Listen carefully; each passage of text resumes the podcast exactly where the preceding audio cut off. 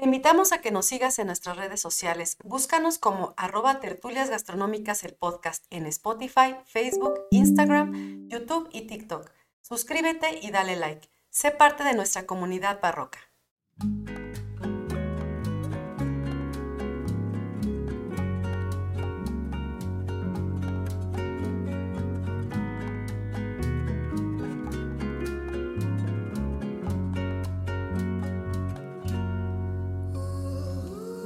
Hola a todos, bienvenidos. Hoy iniciamos nuestro proyecto, nuestro bebé, llamado Tertulias Gastronómicas. Y bueno, este podcast es para hablar de algo que nos gusta mucho a todos y sobre todo a todos los mexicanos, la comida. En torno a su significado, rituales, historia, origen, evolución y un poco más. Hoy comenzaremos con nuestro primer capítulo al que llamamos Muli y vamos a comenzar con el pie derecho, pues platicaremos de un guiso o salsa delicioso y a su vez complejo, que inició en la época prehispánica y que actualmente es símbolo culinario de nuestro país de fama internacional. Tertulias gastronómicas es el resultado de la investigación, del amor por la cultura y un chorro de placer de compartir un pedacito de magia de la gastronomía de México y el mundo a través de las voces de Ingrid Millán y Viridiana Pantoja. Bienvenidos. Échele ahí. Bien, pues me va a encantar hoy comenzar a platicar acerca de este justamente platillo emblemático de México. Y me gustaría comenzar, Viri, con eh, lo que significa la palabra, ¿no? Porque mucha gente lo ubica obviamente como mole, pero no sabemos el origen.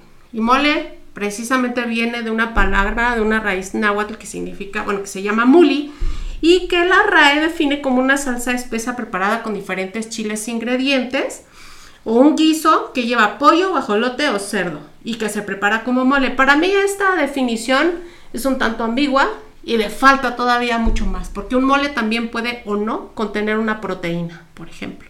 Pero vamos a hablar más de, eso en, los siguientes este, minutos. Y bueno, finalmente esta palabra náhuatl fue deformándose hasta convertirse en lo que hoy nosotros conocemos como mole. De hecho, va a haber momentos en donde se va a olvidar va a estar como desaparecida y va a renacer en donde tenía que renacer, que es justamente eso eh, lo más interesante de toda esta historia, ¿no?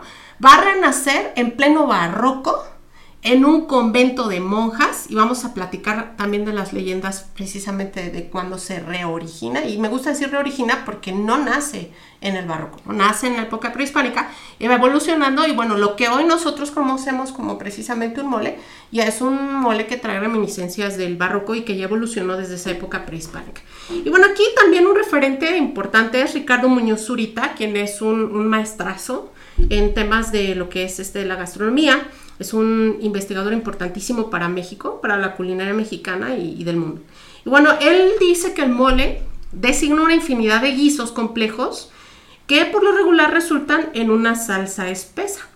Y ya con eso nos habla de que es infinito, ¿no? Porque el mole define ya un guiso, un manjar, una salsa que normalmente va espesa y eso si empiezas a hablar en cocina mexicana significan muchas cosas, ¿no? Y si te vas de norte a sur, de este a oeste, de costa, a lo que es desierto, a lo que es montaña, vamos a ver diferentes tipos de guisos, de moles, de salsas espesas cada una distinta que incluso nosotros podemos clasificar de maneras, este, de qué tan aguada es, qué tantos ingredientes tiene, de qué estado proviene o qué comunidad la hace, qué son, qué grupo indígena, cuál es la proteína o el protagonista principal de ese, de ese platillo, o bien con qué se acompaña, también es muy importante, y cómo va derivando incluso su nombre o cómo se va deformando a partir de, de esta de este protagonismo de algunas cosas, ahorita vamos a platicar justamente, ¿no? Bueno, ahí por ejemplo, cualquiera pensaría, ¿no? Porque no, eh, dentro del conocimiento general,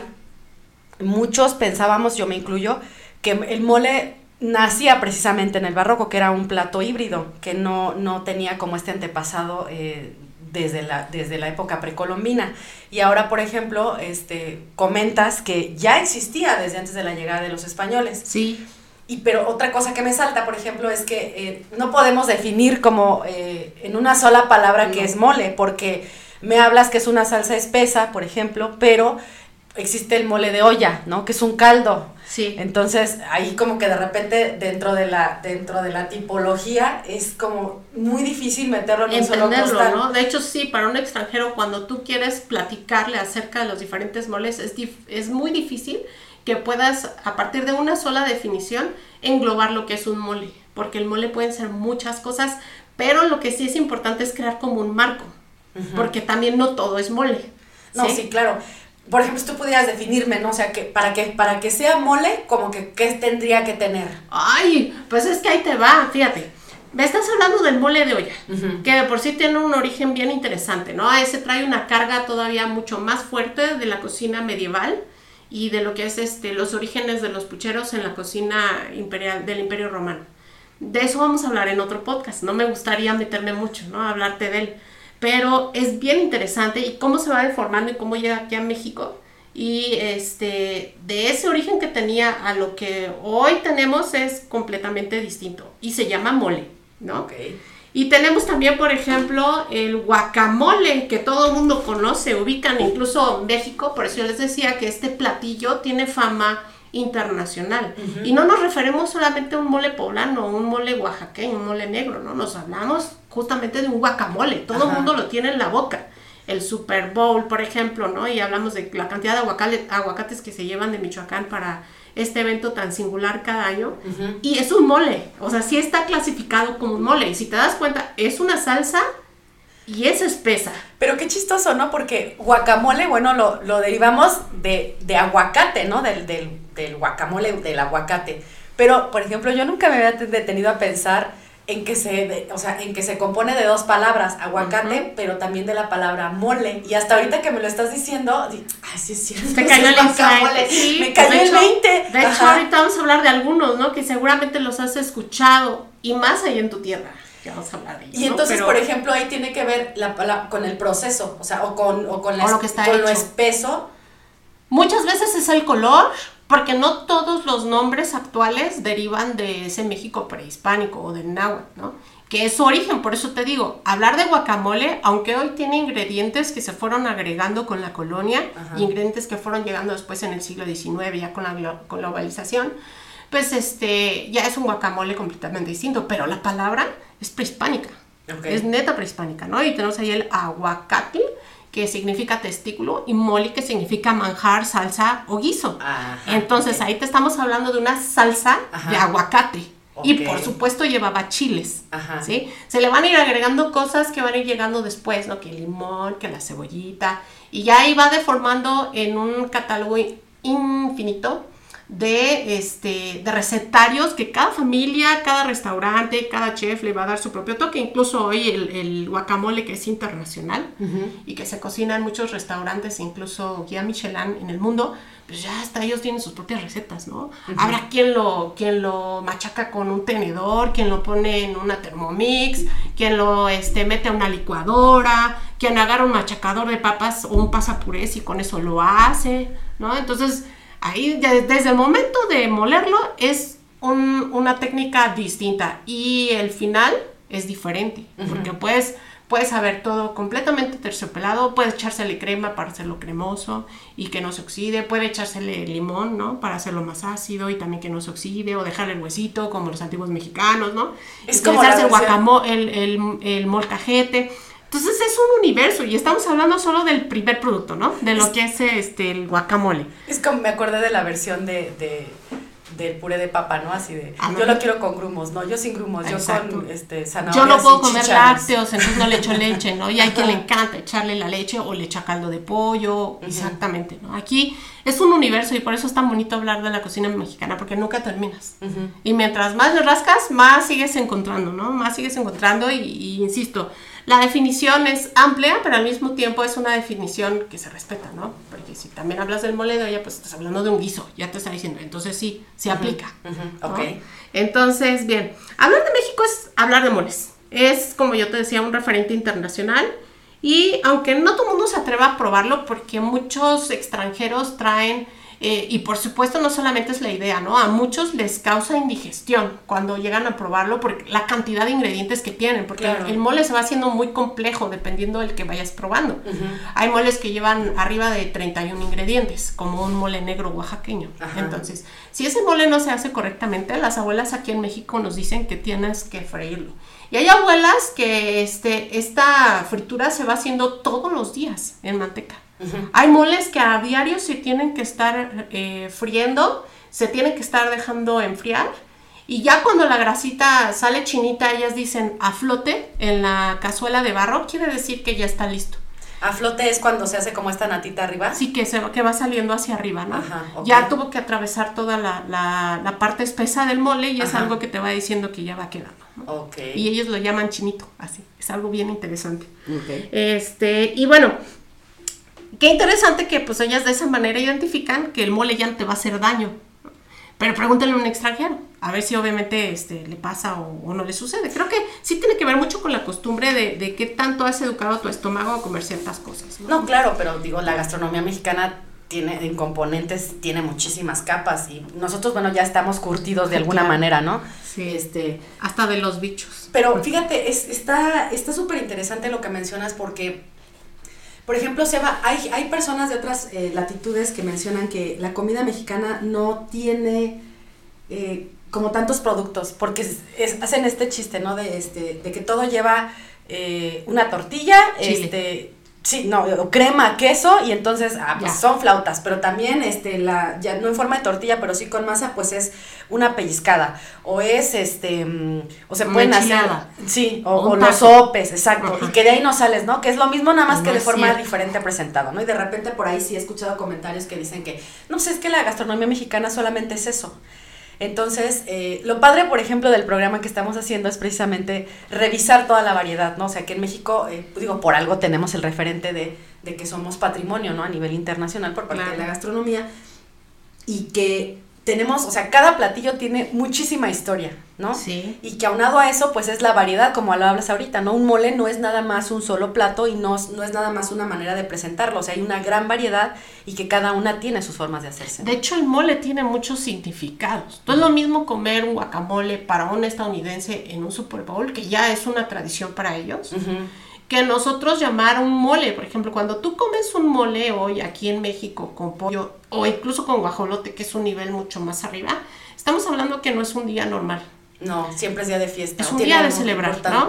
Exactamente. Entonces, el, mole, aunque signifique salsa, manjar o guiso espeso, tú ya ubicas el mole con un significado en un tema también social y en un tema antropológico. O sea, ya estás ubicando que ese mole tiene que ver con fiesta, tiene que ver con familia, tiene que ver con gozo, porque estás celebrando algo y porque normalmente no lo haces a diario. De hecho, estos moles que son tan complejos que, hace, que hacemos eh, desde la época barroca, en este renacimiento del mole, son muy complejos. Y si los quisieras hacer como se hacían en el siglo XVII, XVIII, pues de hecho tendrías que hacerlos en metate, ¿no? Y tendrías que pasarte por lo menos medio día haciéndolos, más lo que tarda la confección ya al momento de estarlo guisando, ¿no? Y si lo quieres hacer en en cazuela de barro y en fogón fuera de tu casa y, construir el tecuil y todo, te lleva pues otro ratote. A mí me tocó, por ejemplo, hacer, el, eh, es uno de mis placeres más grandes, hice un mole para aproximadamente unas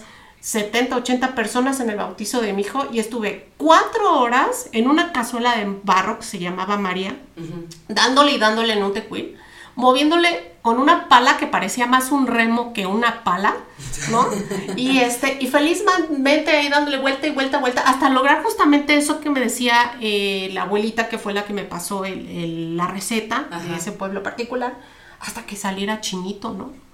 Y, y, lo más chistoso es que hoy en día tristemente se están perdiendo estas tradiciones y la, y la abuela me decía, no, no, este, me llama la atención que me preguntes la receta y quieras hacerlo tú. Normalmente mis hijas, mis, mis nueras, ya, no quieren saber nada, ¿no? Ya no, hecho. ya no lo quieren hacer, si quieren el Doña María Guacala. No es, que, no es que diga que no, no es marcas, amiga, por favor. Bueno, son por favor.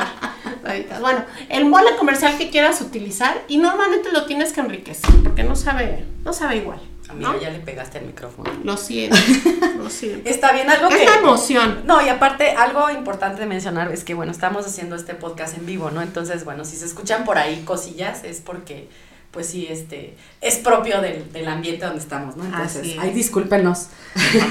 Bien, pues mira, quiero compartirte también que existen varios investigadores importantes referentes, este, a veces de gastronomía, a veces historiadores, a veces eh, sociólogos, ¿no? De otras áreas que complementan la disciplina. Y por ejemplo, hay un libro muy bueno, muy recomendable que se llama el libro Todos los moles de Paco Ignacio Taibo. Y él hace justamente un, un análisis de muchos tipos de, de- moles, de los ingredientes, de su evolución. Y él, por ejemplo, cita a Fray Alonso de Molina en su diccionario náhuatl, que nos comenta que existen diferentes tipos de mole por su nombre. Y entonces estos nombres obviamente ya derivan en un ingrediente prehispánico. Y depende del ingrediente, ¿no? Entonces, eh, hay uno que se llama michmuli. Ok. ¿no? Y entonces- Michmuli. Michmuli, ¿no? Ajá. ¿Y a qué te suena, amiga? Mich. Mich. Mm, ¿A que son muchos? ¿No te suena Michoacán? Mm, ah, de Michi, sí, pescado. De michi. Cierto. ajá. Entonces, ¿de qué será esa salsa? De pescado. Exactamente. Ok. Es un mole de pescado. Me siento en tus clases, amiga. Me vas a poner cero. Y bueno, necamuli, por ejemplo, el necamuli, Ajá. viene justamente el término carne, neca. Neca, ok. ¿No? Y de muli, eh, manjar o salsa, entonces es un manjar de carne. Ok. Si tú tienes el totoltemuli, totote, Totoltemuli. significan huevos, Huevos. entonces es un manjar con huevos. Ay, Sí, o una salsa con huevos, de diferentes, ¿no? Y bueno, esto obviamente ya, si, si hablamos de una actualidad, no estamos hablando de un, de un huevo que antes no existía o que no conocíamos. Ahora hablamos un huevo que incluso ya es de gallina, que puede meterse dentro de, esta, de estas este, recetas, ¿no? Y bueno, tenemos el guacamole, que del que ya habíamos hablado, el guacamole, el quinmuli, que viene de la palabra quelite, Ok. ¿no? O cliqui, que es una planta comestible o hierba comestible, y entonces ya estamos hablando de que es un manjar que lleva quelites. Para, por ejemplo, gente que no es México, o sea, que nos esté escuchando, que esperemos que este podcast llegue a todas las latitudes posibles. Eh, por ejemplo, eh, personas que no son de México, ¿qué es un quelite? Bueno, ya mencionas que es una planta que se puede comer, ¿no? Sí. Ejemplos, por ejemplo, el cenizo, el amaranto, la planta de amaranto, em, em, ¿qué más? Tenemos el papaloquelite, por ejemplo, los quintoniles, Dices la papaloquelite, verdolaga. ¿eh? Dices papaloquelite, ¿Y y me acuerdo del las pueblo, semitas de las semitas poblanas. Claro que sí. Oye, Bueno. y también, por ejemplo, los he visto eh, capeados, ¿no? También los quelites capeados. Sí. Este, en Puebla, precisamente los vimos. Pero ¿no? eso no es un mole. Estamos ya ahorita No, no, ya nos estamos ¿no? metiendo en otros temas para conocer más o menos la planta, ¿no? Exactamente, pero cuando esa hierba se moja con una salsa espesa, ya estamos hablando de, de un mole. Ok. ¿Sale? Y eh, el azcatlmuli, que viene, por ejemplo, de azcatl, que es hormiga, y es un manjar de hormigas, ¿no? O sea, tenemos hasta moles para hormigas. Entonces, era lo que te decía. Depende la carne protagonista, y no siempre a veces es carne, por ejemplo, Puede son los. Ajá. Entonces el mole cambia de nombre, ya es otro tipo, ¿no? Ya es diferente. O si se guisa en otro estado, o si lleva tantos ingredientes, o si cambia de color. Y entonces En se va haciendo, colores, se ajá. va, se va haciendo bien complejo su estudio y bien interesante, ¿no? No, no acabas. Podrías hablar un, un semestre entero de moles o un año Y no entero de moles y no termines de justamente analizarlos. Bueno, ese es, por ejemplo, eh, en, con Paco Ignacio Taibo. Y tenemos en la historia general de las cosas de la Nueva España, que es también un referente que debes tener todo gastrónomo, de Fray Bernardino de Sagún. Él, Claro, en sí, el sí. libro octavo, ahí sí te voy a citar tal cual, de las comidas que habla y que usaban los señores, ¿no? refiriéndose obviamente a los huitlatuani, a los nobles, a la nobleza, en este caso mexica. Cierto que el mole no lo podía comer cualquiera, ¿no? Solamente era para gente importante. No, depende del mole y depende de la celebración, ¿no? Y sí lo podían. O sea, Porque al final había, estamos había hablando. para gente... Sí, este, estamos hablando que es un guiso, un manjar o una salsa. Sí, no, pero bueno, tenemos por el referente, ¿no? De que había ciertos Sí, había alimentos ciertos que solamente que, los podía son comer. ceremoniales, Ajá. que son para festejar algo, para celebrar algo, como ha sido toda la historia, ¿no? Incluso hasta hoy. Y por ejemplo, él menciona que el Huetlatuani en, en- dice, comían también muchas maneras de potajes de chiles, y ahí el potaje te está dando una indicación de que está espeso. Ok. ujú, Te está dando un tip 2 que lleva chiles, ¿no? Y te dice una manera hecho de chile amarillo, otra manera de chimoli hecho de chiltepicle y tomates. Y otra de chilmoli hecho con chile amarillo y tomates. ¿Cuál es el chile amarillo, amigo? Un chile amarillo es este el chile güero o costeño que crece en algunas partes. El güero que conocemos Sí. es largo. ajá. Hay varios, ¿no? Hay Ajá. varios, pero esos podrían ser utilizarse como chiles amarillos Ok. ¿no? para algunas presentaciones. Y en otro párrafo también nos menciona, ¿no? Que también comían unos gusanos que son de maguey con chiltepitl moli. Entonces, también hay mole de De gusanos. gusanos. Ujú. Bueno, es que aquí en México también De teníamos todo. muchísimos insectos. Porque todo lo que se mueve se come. Depende de la región, claro que sí. No, sí, Mientras claro. no haga daño, todo se come aquí en el país. Y bueno, no somos el único país que lo hace, ¿no? También Claro. no es de espantarse. Y bueno, antes de adentrarme a lo que es la leyenda justamente de este renacimiento del, del mole, sí me gustaría tocar varias premisas para que entienda la gente por qué nace en ese momento y por qué hoy lo conocemos precisamente como un platillo así tan complejo. Ok. Son tres premisas las que hay que hablar. ¿no? La primera es que el lugar de renacimiento del mole en esta época barroca es Puebla. ¿no? Claro. Puebla, el nacimiento sí tenemos que, que definirlo, es una ciudad que va a nacer a partir de la ruta comercial que se va a establecer de la que era la capital de la Nueva España, hoy en la actual Ciudad de México, hacia Veracruz, hacia el puerto de Veracruz. Claro. A fuerza necesitaban en ese camino que mientras más se va acercando a Veracruz, más sinuoso y más peligroso es, con más barrancas, con más humedad, no en tiempos de lluvia. Bueno, describen incluso autores del siglo XIX que visitaron la, la, eh, el, país.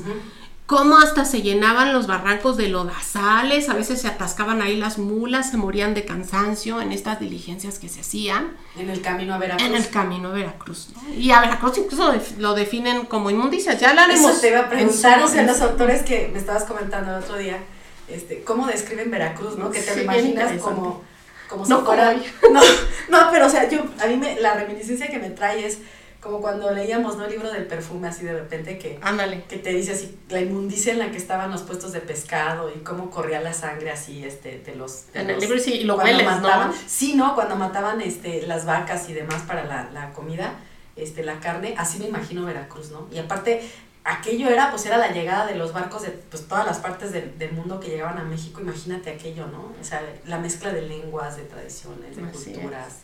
Digo, está súper interesante, pero sí se escucha así como de guácatelas. Sí. Y bueno, de eso hablaremos en otro capítulo también. Entonces no nos vamos a meter mucho ahorita en Veracruz, pero sí es importante saber que Puebla nace por eso, porque se hace necesario tener un lugar de descanso obligado porque no se podía eh, hacer, bueno, sí se podía, pero era de verdad un trayecto muy largo, muy difícil incluso muy peligroso, no solamente por los fenómenos naturales y por la geografía que tiene, sino también por los bandidos en el camino y todo, ¿no? Entonces, tenía que haber a fuerza un lugar en donde pudieran estas diligencias parar y descansar, porque era una ruta de comercio importante y tú sabes que de aquí se llevaron muchísimas cosas, pero también llegaban otras Claro, de lo que era justamente el, el reino de, de- de España. de España. Entonces, el puerto autorizado justamente para, para el comercio era Veracruz y por eso de la capital se tenía que llegar a Veracruz.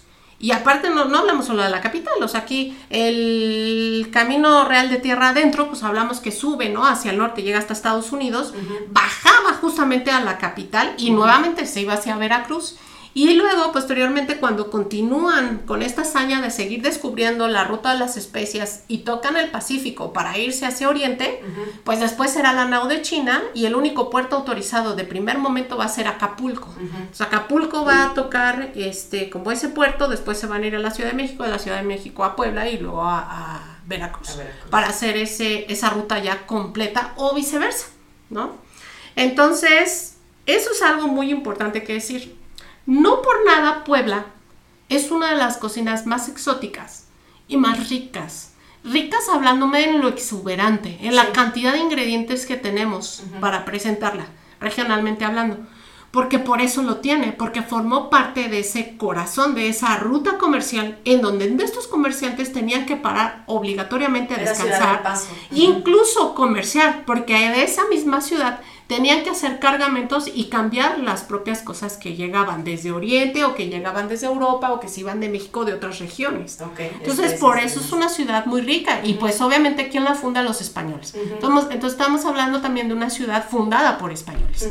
Entonces, esa es la primera premisa, premisa que hay que entender. La segunda es que nos encontramos en medio del barroco. ¿no? En, en, en esta, sí, exactamente. Entonces, el barroco, si lo recordamos como un un este estilo que nace, es un miedo al vacío, es un pavor, yo diría, al vacío. sí, pavor. Y mientras más va subiendo eh, la fecha de los siglos, ¿no? 16, 7, 18, llega un momento en el que el pavor es tanto que no puede haber ni un solo espacio vacío, en nada. Entonces, así como se refleja en la arquitectura, en la literatura, en la música, ¿sale? También se refleja en la gastronomía. Y entonces la gente con ese miedo al vacío tiene miedo a hacer platillos simples tienen que ser complejos porque estamos en medio del barroco. Y el mole van a ser entre 17 y 18. Entonces estamos hablando también que ya va avanzado. Entonces ya, ya es menos espacio el que queda para, para dejarlo sin sabor. ¿sí? Y por eso va a ser un platillo muy complejo este, mientras más va avanzando el siglo. Y la tercera es que el lugar de renacimiento también es un convento. Y en ese momento, en los conventos, siempre, este, siempre platico, ¿no? Siempre me gusta hablar justamente de esta vida en los conventos, porque yo me imagino los conventos, pero para nada, este, aburridos. Porque justamente estas mujeres iban, iban escapando de una situación social muy difícil y una situación de violencia doméstica, una situación de escapar, por ejemplo, de un parto que las dejara muertas, ¿no? De que las casaran con alguien que no, que no amaban, que no querían, hasta, hasta de muy niñas, ¿no? Y este, quien tenía las posibilidades y de plano quería escapar de eso, ¿a dónde iba? A, los, conventos. Y había, en esos conventos había muchos conventos en donde se permitía justamente la entrada tanto de indígenas como de mulatas, ¿no? De, gente afrodescendiente o señoras de alta sociedad. Y en los conventos también va a haber clases sociales, es bien interesante. Hablaremos en otro podcast también de eso, porque es larguísimo, ¿sí? O varios podcasts, pero justamente en estos momentos, eh, estos conventos van a ser lugares que son prácticamente los laboratorios de experimentación, porque como están llegando justamente de muchos eh, lados y de muchas razas y muchos ingredientes, ya hablamos de Puebla, ya hablamos del barroco y de este convento, pues ahí van a entrar ingredientes que vienen de Oriente, ingredientes mexicanos o de Mesoamérica, que vienen también del sur, que vienen del norte y por supuesto los europeos. Entonces, nació donde tenía que nacer en una ciudad colonial fundada por españoles, en, donde hay, en la época barroca, exactamente, y en un convento.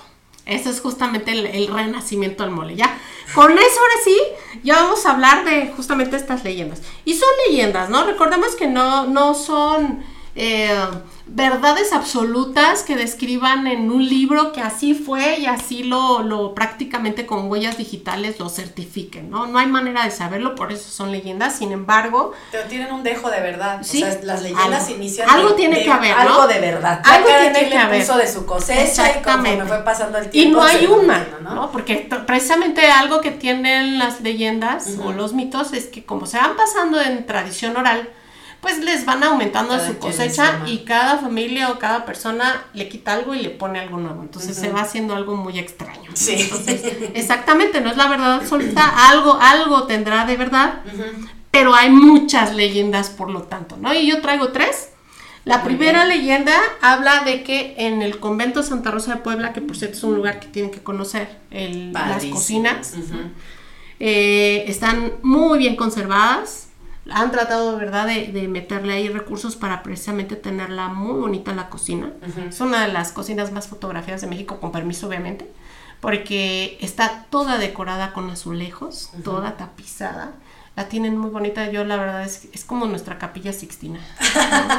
para el tema de la gastronomía. Para el tema de gastronomía conventual. Oye, pero qué también, este, qué interesante, ¿no? Que, que o sea, ese tipo de cocinas no cualquiera las tenía, ¿no? Entonces también se habla de, del poderío que se tenía en aquel entonces por parte de la iglesia. No, y, aparte había órdenes. Entonces estamos Sí. hablando que esta orden era una orden que no tenía un voto de pobreza, No. por supuesto. No, pues, ¿cómo crees? O sea. Y, y por eso digo que tenía que nacer en el, en el lugar que tenía que nacer, por eso resurgió ahí, porque era un convento rico, era un convento en donde obviamente había especias que se estaban comerciando entre toda esa ruta comercial y tenían por supuesto acceso, porque la hay en el platillo, ahí los estás descubriendo. Exactamente. ¿no? Entonces, y no, si ahorita las especias son cara, En imagínate en ese entonces. mucho más, ¿no? claro. Exactamente. Entonces, no es un convento pobre. Y em, cuenta la leyenda que Sor Andrea de la Asunción es una hermana a la cual se le encomienda el, el cocinar ¿no? en este convento porque tenían de invitado de honor a Antonio de la Cerda y Aragón, conde de Paredes y marqués de la Laguna. Entonces imagínense, ella tuvo la encomienda de crear un platillo que pudiera regalar al virrey. Y pues imagínense ya de por sí hoy para nosotros los, los cocineros, cuando estamos en la cocina sabemos que va a haber una persona especial.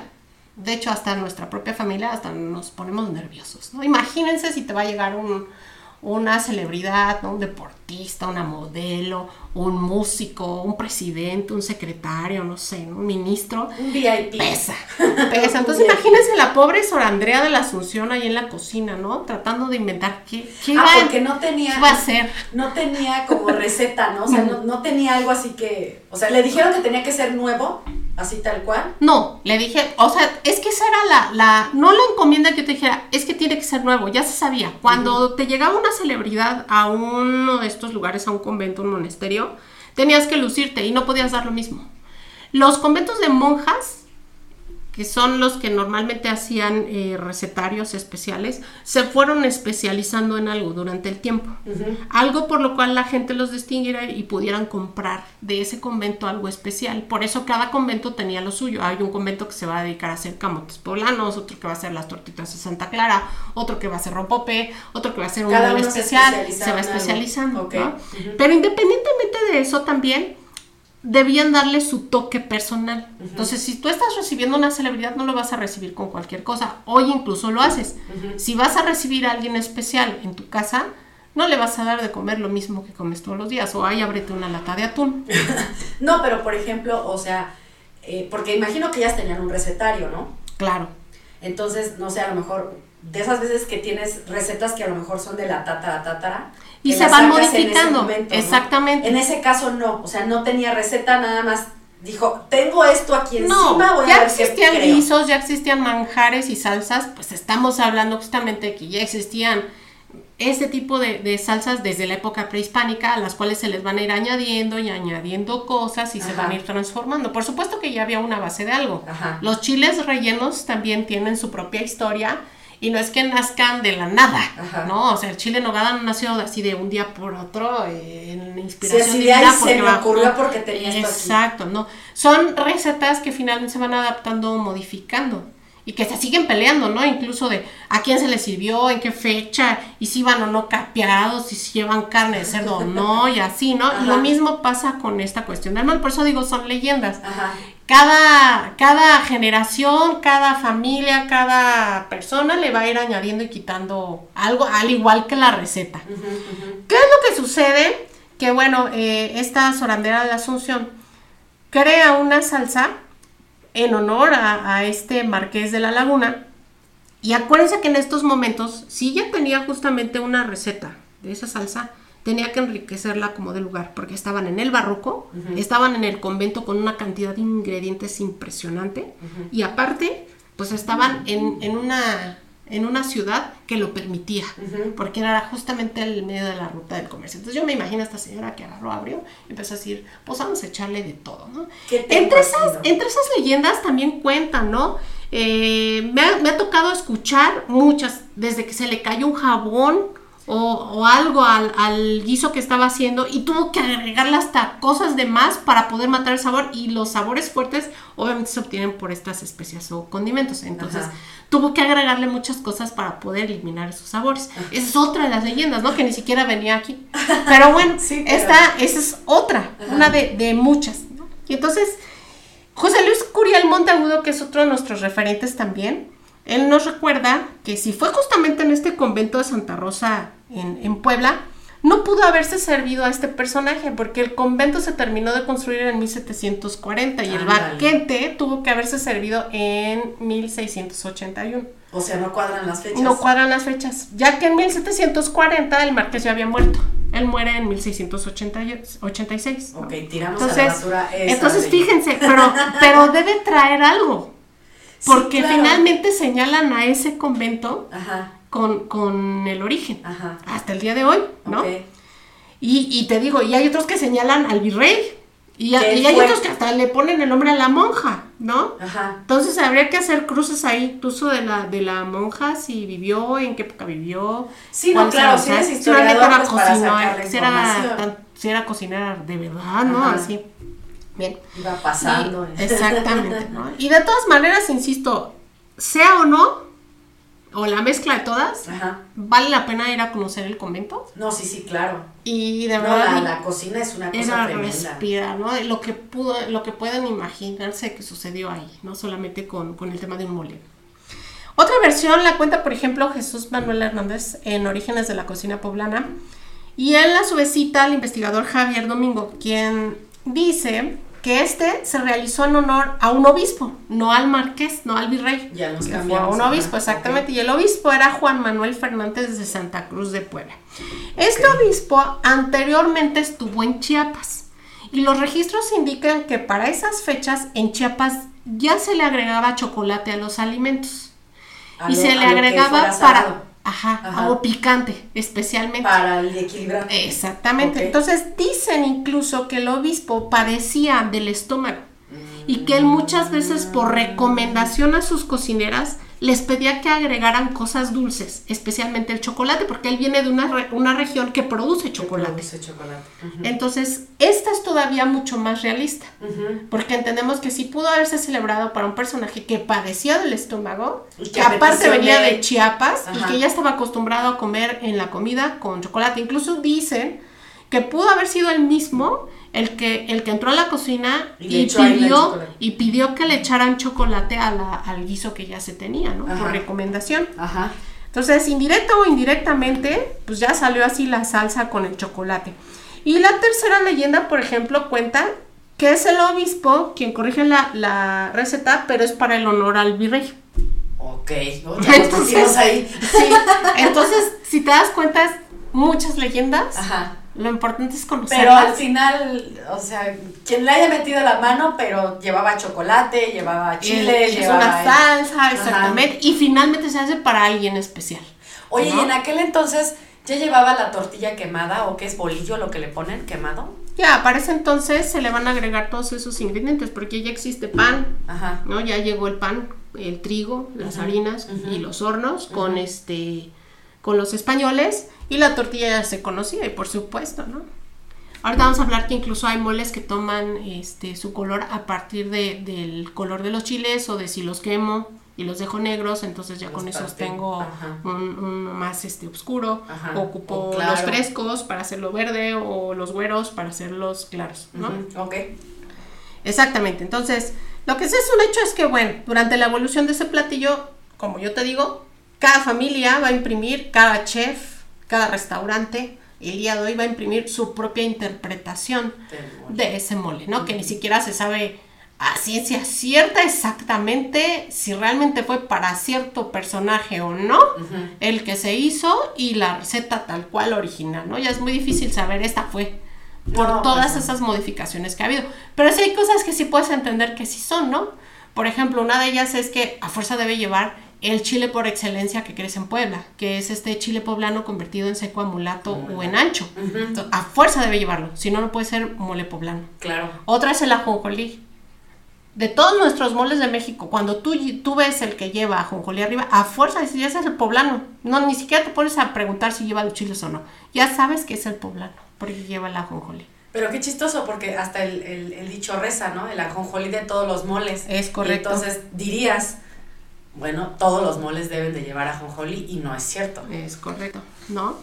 Y este, y bueno, aquí te voy a compartir algunos de los moles que más llaman mi atención. No son los únicos, pero la verdad es que me encanta replicarlos, estudiarlos, seguir investigando ellos porque me llaman mucho la atención, ¿no? El primero es justamente el mole de olla, del cual hablabas, y este, del cual se hablará. ¿Por qué me llama la atención? Precisamente por, por su nombre, ¿no? ¿Cómo es posible que se llame mole de olla y sea tan diferente a los otros que conocemos? Sí, porque es un caldo. Incluso este, este mole, si tú le agregas una cuestión de espesarlo con masa de maíz, con cambia el nombre. ¿Sale? Se adapta. Ahorita vamos a hablar de, de esas adaptaciones. Ajá. Y este, y finalmente sigue siendo un mole, ¿no? El mole poblano, por supuesto, porque siempre hay que hablar de él como referencia de este resurgimiento, porque sí es cierto, a partir de, de que, de que este mole se queda y de que efectivamente sí, ahí sí doy un, un este, ahí sí digo que sí pudo haber sido para una persona especial, un ícono, alguien importante, porque a partir de ahí se hace referencia ya de ese mole y ya no se olvida. Mm, o sea, es un momento muy crítico en el que a lo mejor nunca nos ponemos a pensar, pero puede ser el momento en el que se extingue un platillo o en el que de verdad se le da tanta fama que se queda ya para la posteridad. Y ya de ahí es un referente, y pues si es un referente, si tú este, hablas de la cocina poblana, por supuesto que vas a hablar del mole poblano. Y si incluso te vas más lejos y dices México y dices moles, muy probablemente el primero que te van a decir es el mole poblano. ¿Sí? Y es el que te van a decir, así ah, es el que lleva las chispitas de ajo. Así te lo dicen los, los, extranjeros. Entonces, es de verdad un, un referente. Por eso hay que hablar también del mole poblano.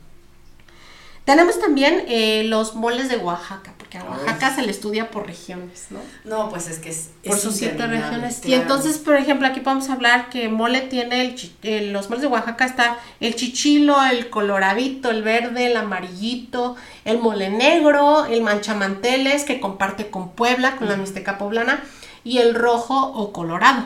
Y cada uno tiene sus propios chiles, la cantidad de ingredientes varía, los colores por supuesto toman su nombre. El, que dice amarillito en realidad no es amarillito, es más tendiéndole a naranja. Pero por ejemplo el amarillito lleva carne de res y de, y de guarniciones lleva ejotes y chayote. que para mí no, y para mí es algo sumamente especial cuando tú lo pruebas, de verdad cómo se casan todos los ingredientes en ese mole. Y no es tan complejo como los otros, pero es muy rico. Y tienes el, mole, por ejemplo, el negro, que lleva más de 30 ingredientes que yo te decía, ¿no? No, pesadísimo. Y de, los de Oaxaca hay ciertos moles que si no llevan ciertos ingredientes no pueden llamarse así. Y esos ingredientes son endémicos de ahí, de Oaxaca. Estamos hablando, por ejemplo, del chile chilhuacle, que crece en una región de, de Oaxaca que tenemos tres variedades y que esas variedades se van justamente mezclando para hacer los diferentes moles. Y si no, no pueden llamarse así. Tenemos otro mole que me llama mucho la atención, es un mole ya más moderno, el mole rosa, por su color. Qué hermoso color, ¿no? Y es un mole que lo he probado que lleva pulque, mezcal, en algunos sitios le ponen pétalos de rosa para, este, mucho más el, color, en otros este, le ponen el, betabel, eh, lo hacen normalmente con, con fondo de ave o caldo de pollo se le pone hoja santa, ¿no? Le agregan otros ingredientes y le da un toque bien particular que tiene mucho carácter ese mole. Y tú lo ves y es algo que dirías, ay, no sé si me lo coma, porque es así un rosa mexicano. es que el color de repente como que no va, ¿no? O sea, te, causa cierta grima. Y tú sabes que el mole rosa, en cuanto lo ves, cuando eres justamente una persona que ama la comida, estás ubicando atasco y en Guerrero, ¿no? Porque es así algo muy, muy este, de un sitio especial. Entonces, el mole, insisto, el mole es celebración, el mole se come de una manera especial, el mole es para un personaje especial, el mole es de un lugar especial, y el mole rosa es eso. El mole de novia es uno de los moles también más deliciosos que he hecho y probado, y de verdad que engalana la mesa. Es un mole que no das crédito que sea un mole, porque está blanco, porque tú te imaginas que todos los moles son o verdes o rojos. O rojos, o, negros, ajá. Y ya, se acabó. Pero no te pones a investigar y a ver más y ves uno blanco y hasta, hasta como que caos en la mente te produce porque no sabes a qué sabrá. te salió el vino el mole. Exactamente. Algo le pasa ese mole, no tiene chiles. Y pica. Lo más interesante es que pica. No, pues, o sea, podrías pensar cualquier cosa, ¿no? Podrías pensar que a lo mejor pelaste los chiles, este, no sé, ¿no? Para poder llegar a ese color. Que imagino que tiene que llevar un procedimiento especial para que te salga blanco. Claro, los ingredientes. No puedes quemar nada, ¿no? Porque entonces ya le Debes de cuidar mucho los ingredientes para que no suba el color. Y también aunque suelen ser esos mismos ingredientes, de esos ingredientes tienes que buscar los más claros, no los que vengan llamados. Pero, pero, pero qué joda, ¿eh? Porque, este, o sea, me, me imagino este tema como de, de cómo va para chocolate, ¿no? O sea, que la verdad es que ser la cocinera de la casa era que todo el santo día estabas ahí metido y hasta la fecha, ¿no? La Claro. gente, las, las cocineras tradicionales o las, este, las mamás o las abuelas que todavía lo hacen, Que que es estar metido ahí todo el día. sí. Este, porque sí es una joda, ¿eh? O sea, de verdad. Y más las que todavía, por ejemplo, lo hacen al estilo tradicional, que muelen las cosas en el, en el, este, Metate. en el metate. Incluso ir al molino, ¿eh? No, es, es Pero que el hecho de, de ponerlos a tatemar o hidratarlos en implica. agua o este o en el rescoldo o seco, porque todos los moles cambian Tienen su un hechura. procedimiento diferente. Exactamente. Y por ejemplo ahí eh, platicábamos al inicio, ¿no? Que este la dificultad de estos platos, por ejemplo, llama o, o- o es representativo también tiene que ver con el tema cultural de la familia, ¿no? O sea que muchos de estos eh, de estas recetas se hacen en familia, entre hijas, tías, primas, generalmente todas mujeres, porque Y también desde es ahí un se tema está cultural. celebrando, no solo en Claro, de la fiesta. Porque hay familias que tiene tiempo que no las ves y se juntan porque se va a casar. Juanita, la, la prima, y entonces pues son, es, es este, bueno, tú y yo que lo hemos vivido, no muchas ocas- muchas veces, perdón, son estas cocinas donde la, las, la familia se junta a hacer todo esto y es donde eh, recuerdas cosas de cuando eras niña, ¿no? De, de cosas que donde te enseñaba la abuela. incluso donde empiezas a incluir a las niñas No, pues es que es parte de... de- y donde empiezas a, a, este a saber y a conectarte con tus raíces, Exacto. con la historia, con tu familia, o sea, Claro. que la tía, que la abuela, que recuerdas a así que tu prima fulana lo hacía así o te acuerdas cuando se ayudaba ya o ya murió, pero son momentos que unen.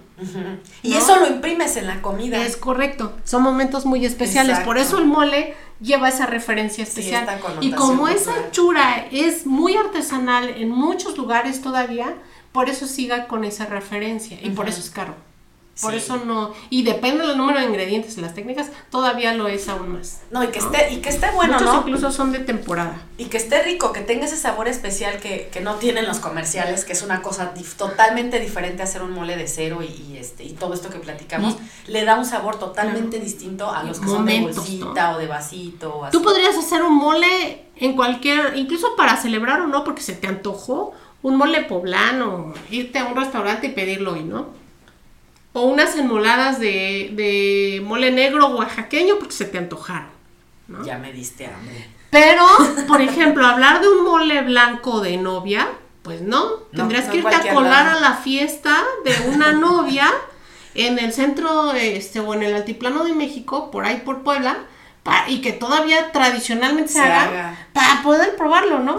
Porque es bien difícil. Y, Sí, y no lo encuentras en cualquier esa parte. celebración en especial. No es para bautizo, No. no, es para otra ocasión, Boda. es una boda, ¿no? Y representa justamente el engalanar a la novia.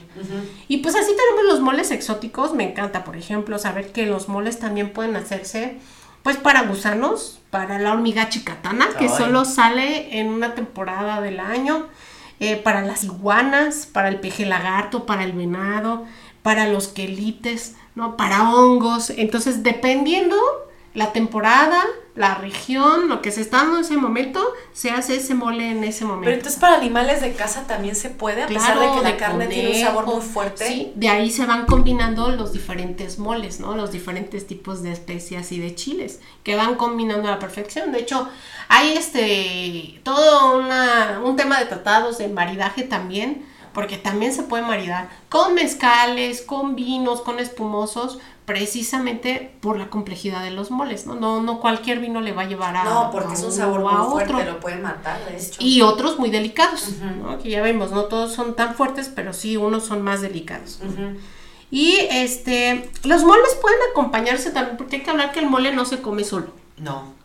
El mole tiene que acompañarse con tortilla, con tlayuda, por ejemplo, en Oaxaca. Puede contener este, guarniciones diversas, entre ellas los chochoyotes o bolitas de masa, que a su vez las bolitas llevan o van solitas o llevan alguna hierba picada, no llevan manteca, llevan cebollita o ajo o sal, pimienta o muy sencillas.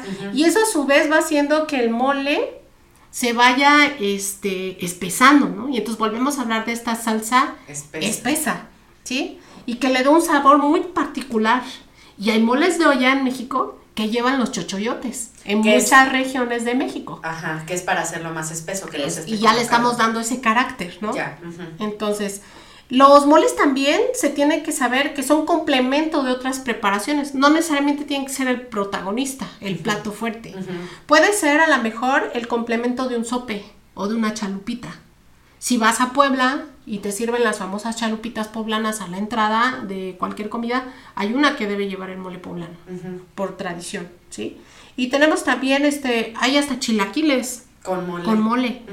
¿no? Tenemos bocadillos que se acompañan con mole, pozoles que se componen con moles, enchiladas, tamales, etc. Entonces, no necesariamente es el protagonista y no necesariamente es el plato fuerte. Eh, hay moles hasta de postre, en, incluso en Latinoamérica.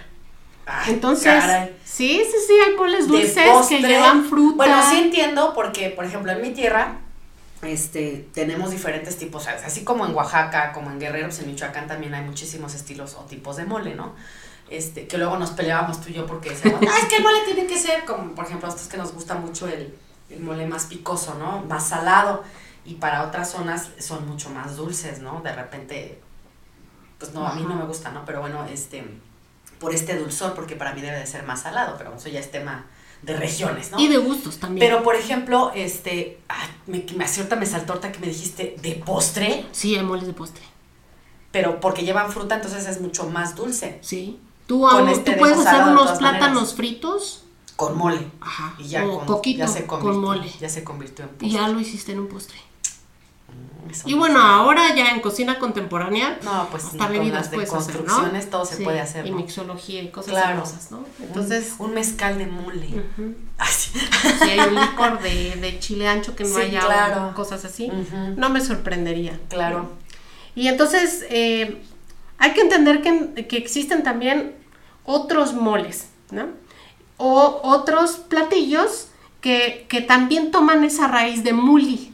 Aparte de lo que ya comentamos de los de la época prehispánica, ¿no? Que van tomando nombres a partir de la época prehispánica. Y así tenemos, por ejemplo, el clemole.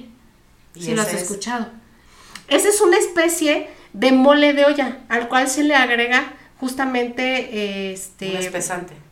Puede ser, ¿sí? Deriva, por ejemplo, de, de tlemole o tlemoli y la raíz tetl, que significa fuego, y moli mole. O sea, quiere decir que a fuerza tuvo que haber hecho, o sea, te tuvo que haber hecho con una fuente de calor, ¿sí? No podría ser un guacamole, el guacamole es frío. Ah, ok, ya ¿Sale? entendí. Ajá, ajá, Entonces tuvo que haber estado en la estufa en un fogón para Ah, hacerse ok. este tlemole. Ok. Y tenemos el, el chilmol, chimole, chirmol, chirmole, Ok. que viene del náhuatl igual chili, chile, moli, guiso. Ajá. Este normalmente lo van a encontrar en el Golfo, en el sureste, en Tabasco, Yucatán, Campeche, Quintana Roo y Chiapas. Depende del estado que vayan y el lugar es cómo se fabrica. Todos llevan de base chile, se les añade ajo, cebolla, sal. Y bueno, si te vas a Yucatán vas a encontrarlo con recado negro. Y ya era lo que yo te decía. Ajá. Cuando ya todo están todos esos ingredientes y los hacen negros y hacen una, una masa molida con él. Ajá. Y con eso eh, condimentan el- la preparación que están haciendo. Eso va a ser un mole mucho más oscuro. Claro. Y obviamente vas a ver distinto a un chilmol que si vas, por ejemplo, a Chiapas o a Campeche, porque ya son distintos. ¿sí? Ya no van a tomar justamente este recado. Y bueno, estos guisos se van a espesar con pepita, con bolitas de masa, estos chochoyotes, Ajá. o con masa de maíz. Puedes ya actu- actualmente hasta ponerle harina de trigo. El de Tabasco, por ejemplo, el de Tabasco es rojo, lleva cilantro, lleva chote. En Chiapas es más sencillo, menos espeso, lleva cilantro, pasote. Y obviamente en este universo de estados vas a encontrarlo con múltiples proteínas.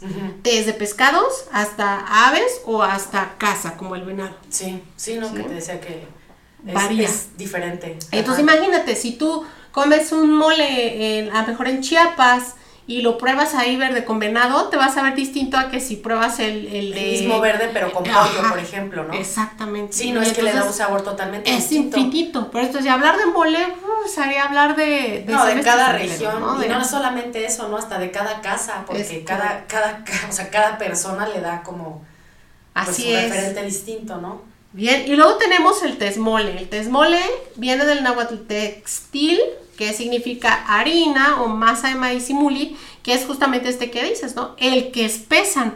Si yo tengo un mole de olla y lo, lo espeso, en vez de tener mole de olla se convierte en un mole o texmole o tes. Porque le das textura, ¿no? Porque le estás dando justamente este espesor y los encuentras de lo que quieras, de pollo, de pavo, conejo, chito, cerdo, res, frijoles, de ardilla, de quelites, de flores de isote, de hongos, de vísceras de, borrego, de hoja de aguacate. Sí, sí, sí, de lo que quieras. Normalmente los encuentras en Puebla, Veracruz, Oaxaca, el Estado de México, Tlaxcala. Eh, y a veces incluso se espesan no solamente con masa de maíz o con harina, se pueden este, espesar con un tubérculo como la papa, un almidón o incluso con alguna leguminosa, ¿no? como el garbanzo, por ejemplo. Y tenemos también el guasmole, el guachimole, guachmole, guasmole, guasmol con H, guasmole con H, guachmoli. ¿No? Pueden ser con G, con H, de muchas maneras. Pero bueno, este refiere a ese mole al cual se le van a moler semillas del guaje y de ahí toma su nombre, ¿no? Por eso se llama ya gua, guashmole. Guashmole, ok. Así es. Y este, estas suelen ser un poquito más caldosas, con muchas carnes. Ahora sí hay algo muy importante de lo que vamos a hablar que son las confusiones, ¿no? Los que, los que mucha gente confunde que no son moles, que son los pipianes y los adobos, ¿sale? Ajá. Y prometo no tardarme mucho, es algo muy sencillo. Bien, el pipián o pepián, según refiere el diccionario eh, que hace Ricardo Muñoz Zurita, es justamente un guiso el cual debe llevar a fuerza la pepita de calabaza tostada y normalmente lleva molidas también y tostadas las semillas de los chiles. Pero ojo, hay moles que requieren también las semillas tostadas y que también van molidas en el mole. Ok. Aquí realmente el diferenciador es la pepita de calabaza. Eso ya es un pipián. O sea, si, si lleva la base de la pepita de calabaza, es un, pipián. y no es un mole. No es un mole. Ok. Bueno, hay que decírselo a la marca, amiga, porque mole estilo pipián. Ándale. Este, pues sí, porque también si te vas, insisto, a esta definición que dice manjar, salsa, guiso espeso, pues, pues sí podría hacerlo, ¿no? Pero sí, estás hablando, podrías justamente decir, ¿no? Entonces a lo mejor es un mole estilo pipián. Pero es un pipián, quitémosle la connotación. Y este, y el adobo lleva vinagre y normalmente nace para marinar algo. Exacto. Por eso se llama adobar, ¿no? Tú, por eso comes papas adobadas o carne adobada o enchilada. Porque está marinada. Porque estás haciendo un adobo y normalmente lo que hace el vinagre es ablandar la carne. Más chiles, más otras cosas. Y el mole no lleva vinagre. No, no lleva vinagre. Ok. Entonces, y muchas veces, por ejemplo, los adobos, los adobos eh, sí los tienes que colar, porque normalmente los adobos muchas veces llevan chile guajillo y, el, chile guajillo, tiene, la pielecita más dura, se tiene que colar para que no quede ahí duro. Eso lo aprendí, bueno, yo lo aprendí a la mala, ¿no? De repente. en la cocina de mi casa. le pasa. ¿Qué le pasó? no, estás comiendo y estás con los pedacitos, ¿no? Porque no lo colaste. Ajá, sí, sí, sí. Y en cambio los moles no. No. No, no, no, no, De hecho, la textura tiene que ser como aterciopelada, pero porque así mismo ya. Por la cantidad de ingredientes, sí. De hecho, la, la parte que espesa, que suele ser la tortilla, el bolillo, eh, los mismos ingredientes adicionales, el tomate, el jitomate, te ayudan justamente a contrarrestar eso. Y normalmente los chiles que ocupas para los moles tienen la piel mucho más delgada. Sí, es diferente. Y se hace una pasta y de ahí deriva lo demás, ¿no? Cosa que no pasa con el chile guajillo. Bien, entonces, pero ojo, ¿eh? también hay moles de, de chile guajillo, también lo llevan. Sí, pero sin pedacitos. y bueno, entonces, vamos a hablar también, por último, y es, es lo que me gustaría compartir, ¿no? Eh, hasta la raíz llevamos el mole. Y este mole es, es parte de nuestra cultura. No solamente se representa en la mesa o te lo comes o hablas de él, ¿no? Está en todos lados. Incluso las, las oraciones, hay una oración de San Pascualito Bailón, que es el santo de la cocina, al cual se le reza ya con mole. tiene la palabra mole, ¿no? Y estamos hablando también de que esta oración ya es mestiza. Ajá. Tuvo que haberse mezclado y aquí en el continente americano, por supuesto. Claro. Porque dice mole, ¿no? Así y eso es. no existía ahí en Europa. Entonces, te voy a leer solo el parrafito este porque es una oración muy larga, Ujú. Pero la vamos a poder postear, ¿no? Eh, Claro, eh, para que la sociales. conozcan completa. Y bueno, esta, este, dice en esta, en ese parrafito, dice, sigue en tu fogón haciendo tu ron y si haces un mole, te gritaré un olé, de pura emoción.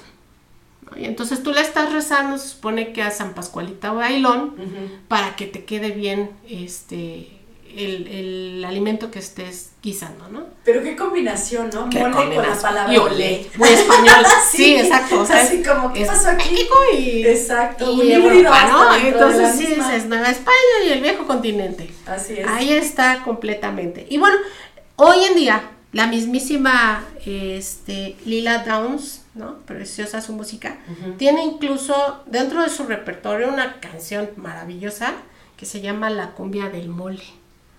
Y entonces, eh, no solamente lo, lo, lo percibimos, lo comemos, también lo escuchamos hasta en la canción, ¿no? Y en varias canciones. Y tenemos frases populares como las cuales ya, ya incluso ya dijiste varias, ¿no? A darle que es mole de olla, Ujú. nuestro mero mole, Ujú.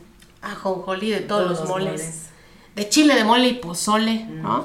Que depende de nuestro humor y nuestra circunstancia, eh, las ocupamos. Le damos la connotación de acuerdo a la. Y, y a la están vivas, porque todos los Sí, días se ocupan sí, y en sí, todos los niveles. No importa si, si eres una- un personaje rico que está sentado en una mesa de altos este, magnates tomando decisiones, igual se te sale una de esas. No, es que es parte del argot del folclore. mexicano, claro. Exactamente, ¿no? Y entonces por eso me gusta cerrar con esto, ¿no? Nuestra vida actual sigue siendo un mole. es, seguimos en un barrojo complejo e intenso, siempre deseando llenar nuestra alma con distintas cosas. No tenemos llenadera. No, Somos como moles, sí, sí. nosotros los mexicanos. Sí, sí, es verdad. ¿Sí? Y este, y por eso cualquier vacío siempre lo queremos llenar con muchas cosas. Con comida. Pero nuestra misma sangre es así, ¿no? Por eso decimos que estamos hechos de chile, de mole y de pozole, porque justamente muchas culturas vinieron aquí a, a reunirse, mezclarse y hacer esta cosa tan bonita que hoy somos. Ya dejar, dejar ¿No? parte de, de sí mismas. ¿no? Podríamos, en vez de llamarnos mexicanos, moles. República Mexicana del El Mole. Ahí vienen los moles. Sí, en el partido de fútbol. Sí, con una cazuela de mole. ¿Por qué no? No, y sí, somos de todos colores y sabores, ¿no? Por Sí. regiones y tal. Oye, Entonces- nada referencia, ¿eh? Entonces, amigos barrocos, después de darnos un buen atraco de mole, damos por terminada la tertulia de hoy. Eh, nos escuchamos la siguiente semana, siempre con hambre de conocer, este, de repasar o de compartir algo más de nuestra preciosísima cultura culinaria. Muchas gracias eh, por haber estado con nosotros el día de hoy. Muchas gracias Ingrid por habernos compartido todo tu conocimiento, todo lo que traes ahí metido en esa cabecita loca. Sí. Qué, qué barbaridad que traes este. Ah, qué vasta información traes. eh. No, pues gracias a todos los investigadores, los escritores, los gastrónomos preocupados, ¿no? Por rescatar nuestras raíces, los historiadores, los sociólogos, los antropólogos, toda la gente que está trabajando hoy en México, no importa a qué disciplina se dediquen, pero que suman con su granito de arena y creo que este podcast es justamente lo que quiere hacer, ¿no? Llenar con un granito de arena especialmente dedicado a todos nuestros connacionales, a todos los niveles, pero también eh, de regalo para todo el mundo, para que conozcan qué maravillosa es nuestra cultura. Pero insisto, no solamente vamos a hablar de México, vamos a hablar también de cultura culinaria mundial. Pues es que tiene que, es parte de, es parte de nuestra misma cultura. Así Sería es. una estupidez Decir que estamos negarlo, sí, no, no, o sea, desde que no. es correcto, así es. Todos somos parte de todo. Bueno, pues muchísimas gracias, nos vemos eh, en el próximo episodio, que tengan un excelente día. Hasta luego, Bye. barrocos, bye.